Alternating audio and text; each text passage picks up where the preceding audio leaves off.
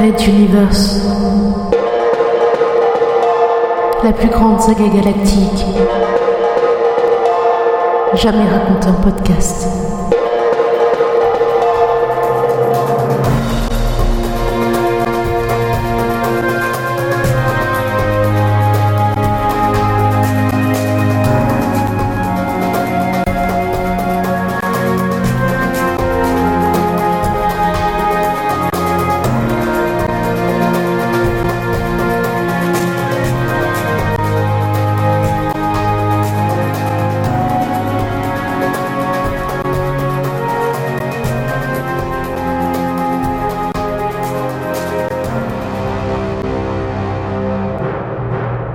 Quatrième chapitre.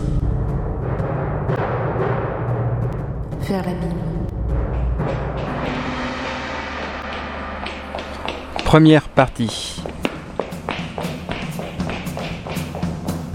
Le pirate était en train de courir en perdre son souffle, poursuivi par trois policiers qui gagnaient du terrain au fur et à mesure des angles de couloir qui se succédaient à une vitesse folle. Virage à droite, angle à gauche, il percute deux passants qui revenaient d'un réfectoire. Chute, relève rapide, départ précipité. Les policiers étaient sur ses talons, pourvu qu'ils ne croisent pas une autre patrouille. Corridor à droite, sas à droite, échelle tout droit. Les flics lui étaient tombés dessus sans prévenir. Ils savaient qui cherchait, comment était-ce possible En bas d'un escalier, deux nouveaux policiers, vite à gauche Désormais, ils sont à quelques mètres de lui. À droite le pirate eut une pensée pour ses camarades qui allaient finir leur vie dans les mines de lithium de la formation d'astéroïdes de Calmotte. Salaud de flics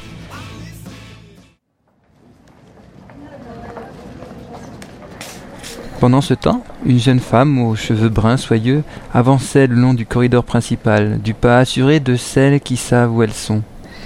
Son nez retroussé et ses taches de rousseur donnaient un air juvénile que ses grands yeux bruns ne dépareillaient pas.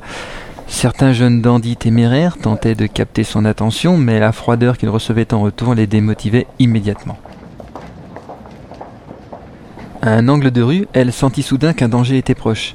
Le regard en coin, elle recula d'un pas, au moment où le pirate fugitif entra devant elle dans le corridor surpeuplé.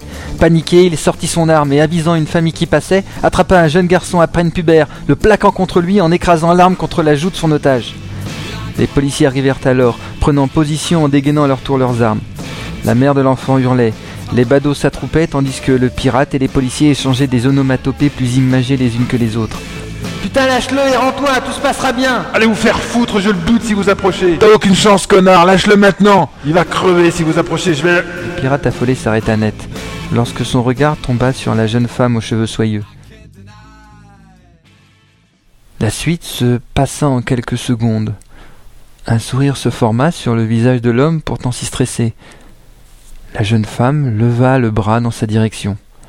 Le pirate commença à relâcher la pression sur la joue du garçon, le poing de la femme se referma. Une minuscule goutte de sang gicla du cou du preneur d'otage, ses yeux devinrent vitreux.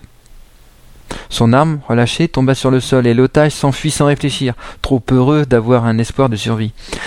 Déjà son agresseur s'effondrait avec l'élégance d'un pantin désarticulé, pris d'ultime conviction, avant le dernier souffle qui figea pour l'éternité une expression d'étonnement intense.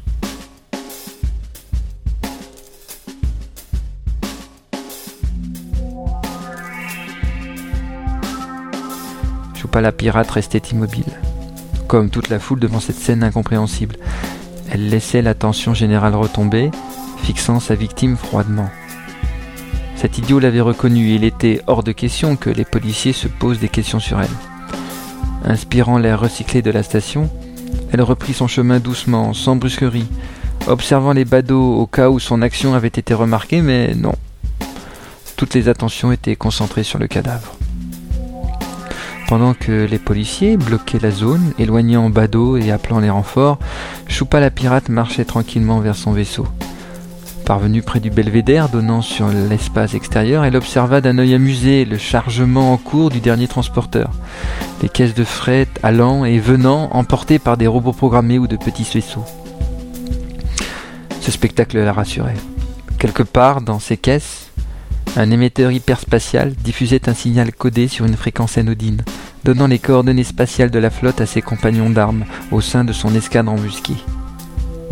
La diversion qu'elle avait imaginée avec ses lieutenants avait parfaitement fonctionné. sacrifier de nombreux autres pirates pour laisser le champ libre à la vraie mission qu'elle venait de remplir si aisément. Et puis après tout, chez les pirates, la concurrence loyale, ça n'existe pas.